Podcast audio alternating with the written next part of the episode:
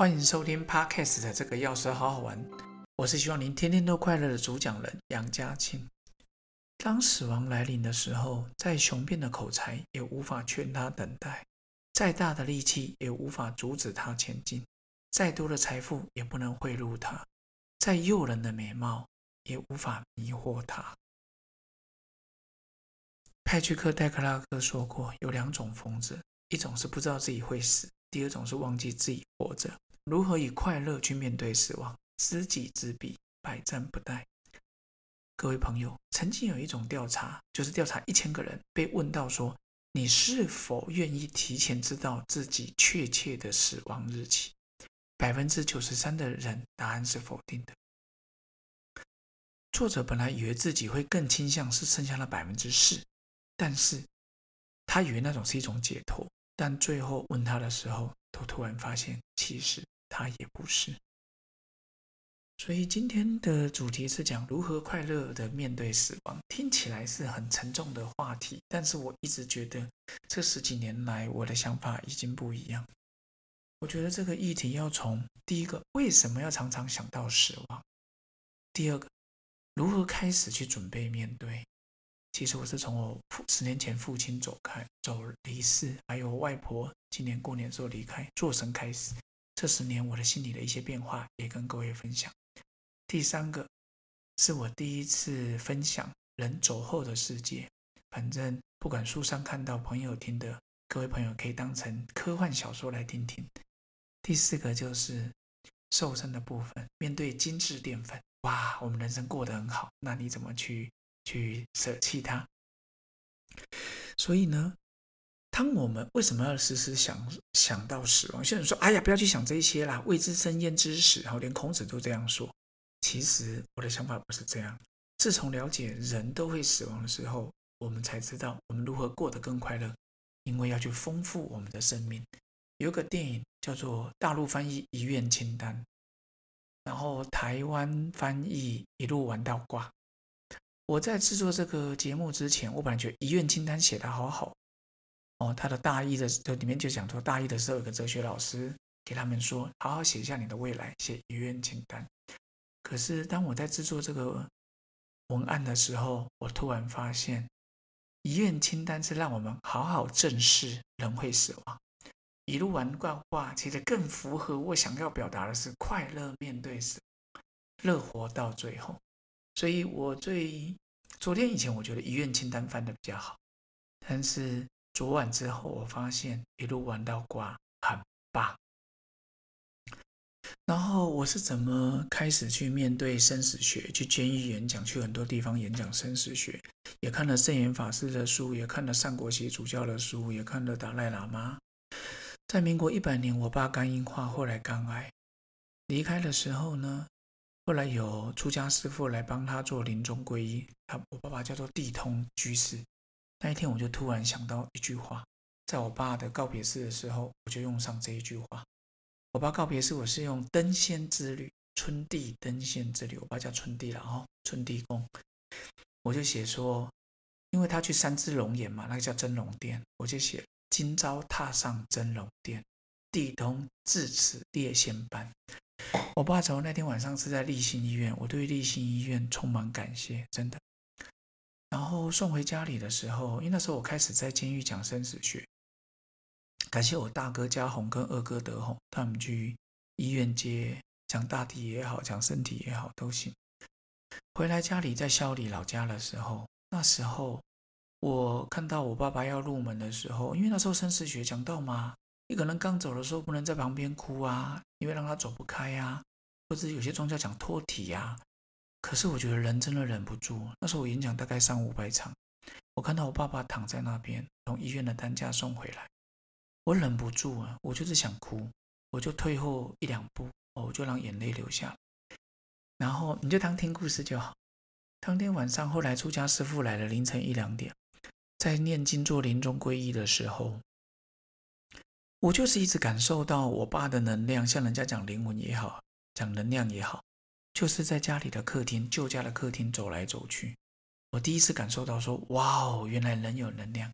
各位听众朋友，你就当我说故事，我在讲故事就好哦，在讲书上的故事。各位不用害怕，就是我觉得能量很好哦。然后我就看他这样子在厅在大厅里面走来走去。后来因为师傅还没来的时候，我舅妈哦叔娇哦感谢我的叔妈叔叫舅妈，他就带我们大家一起念经，然后南无阿弥陀佛一直念经。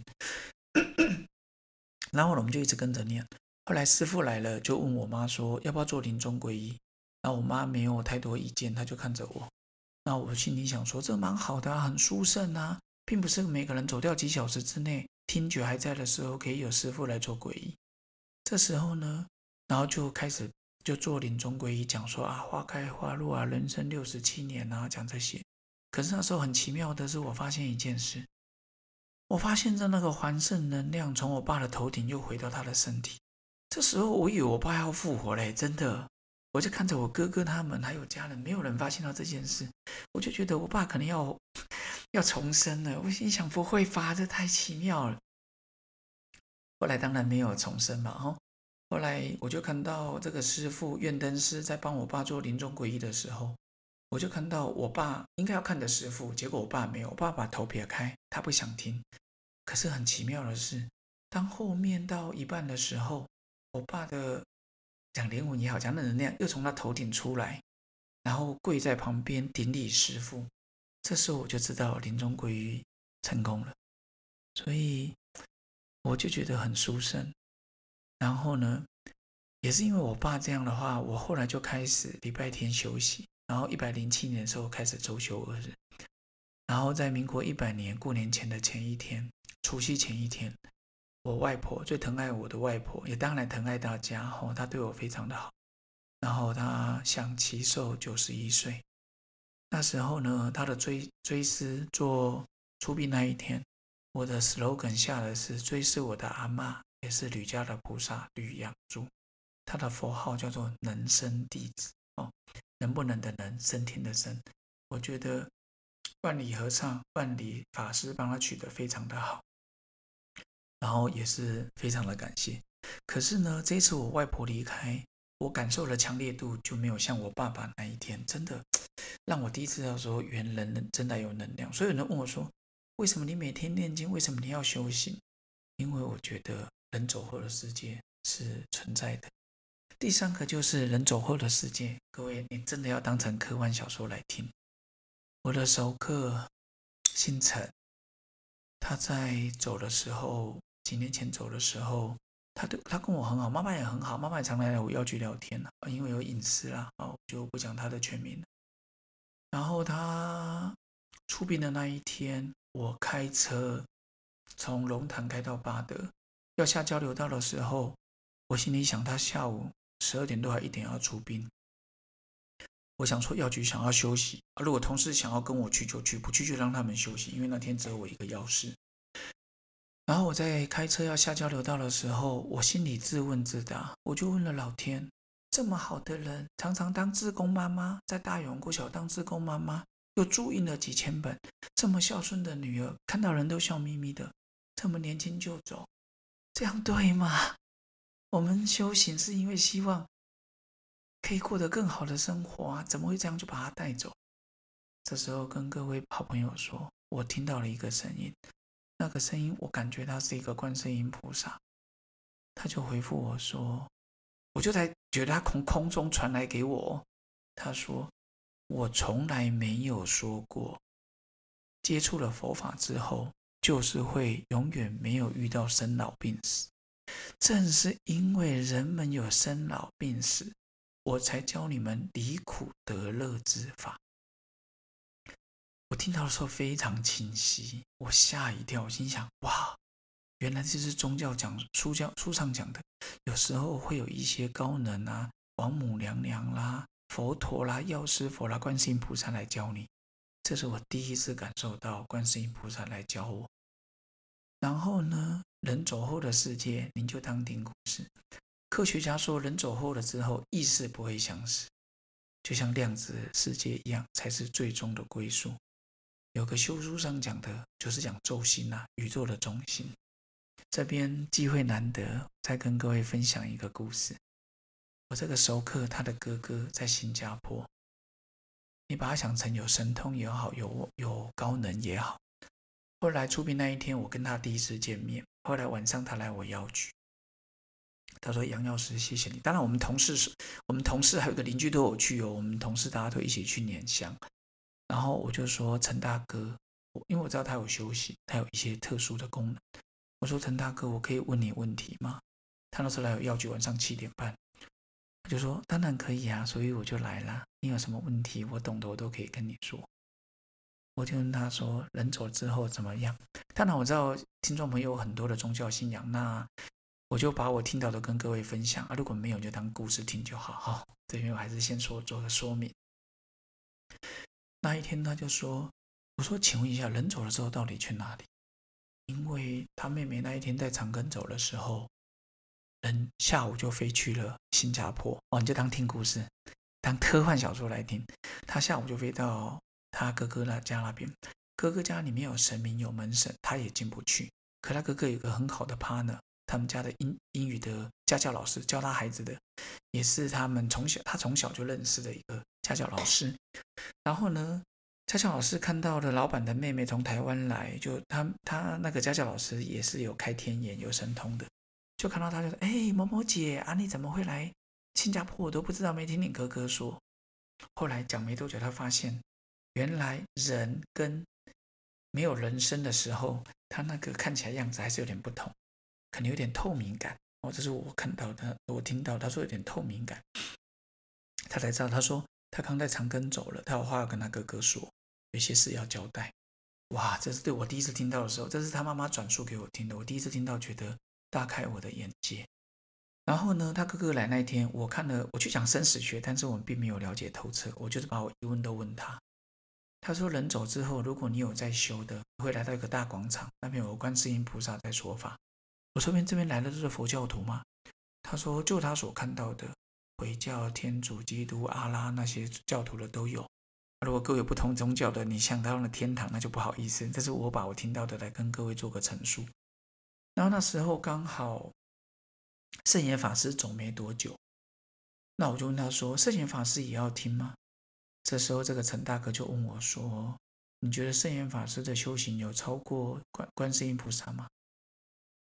我说：“应该没有。”他说：“没有，就在广场听。”我说：“哇，闻经说法，真的非常的好。”然后呢，由于他妹妹有七七四十九天，然后刚开始还可以一些互动，然后后来呢？我才知道，过了一段时间之后，我们人旁边都有护法。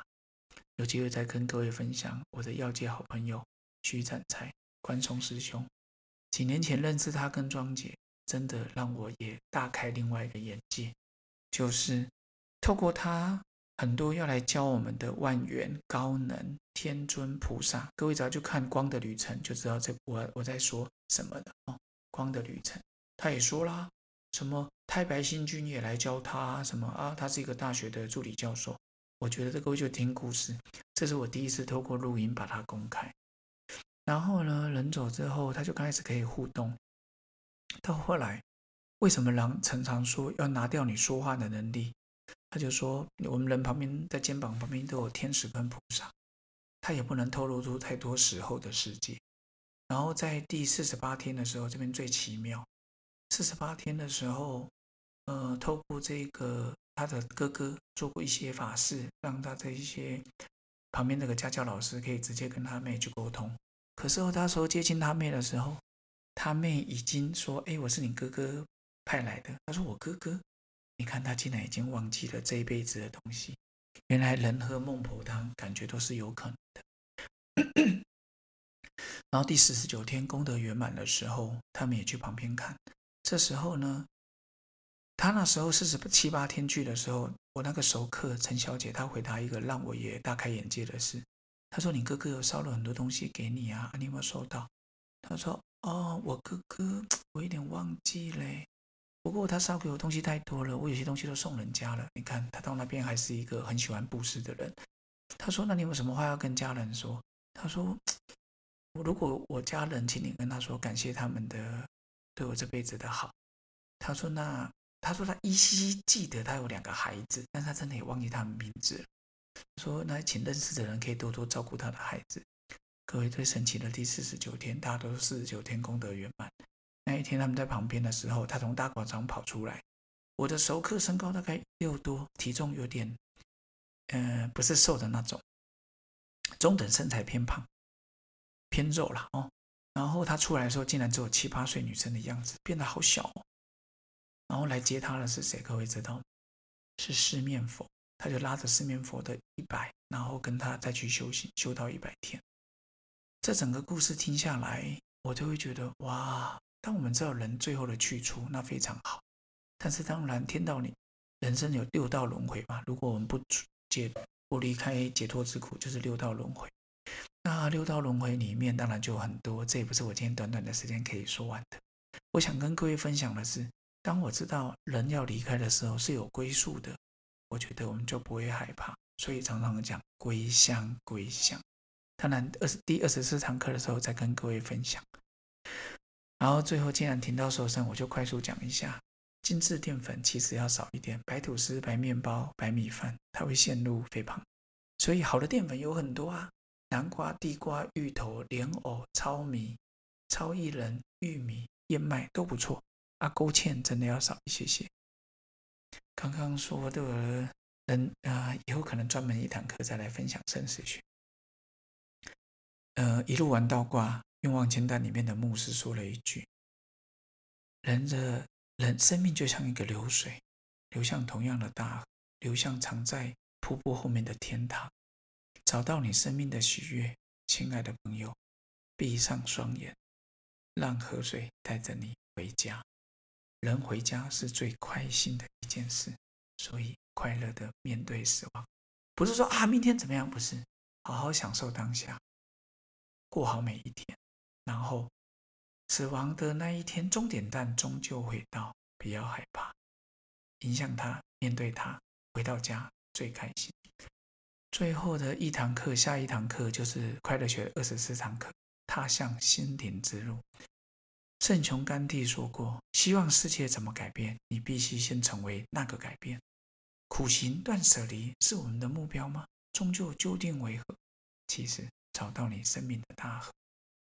今天跟各位分享到这边，快乐的第二十四堂课即将来到，我们第一季的节目也即将迈向尾声，还是一样攀行勤面对，最后一集即将与您分享，拜拜。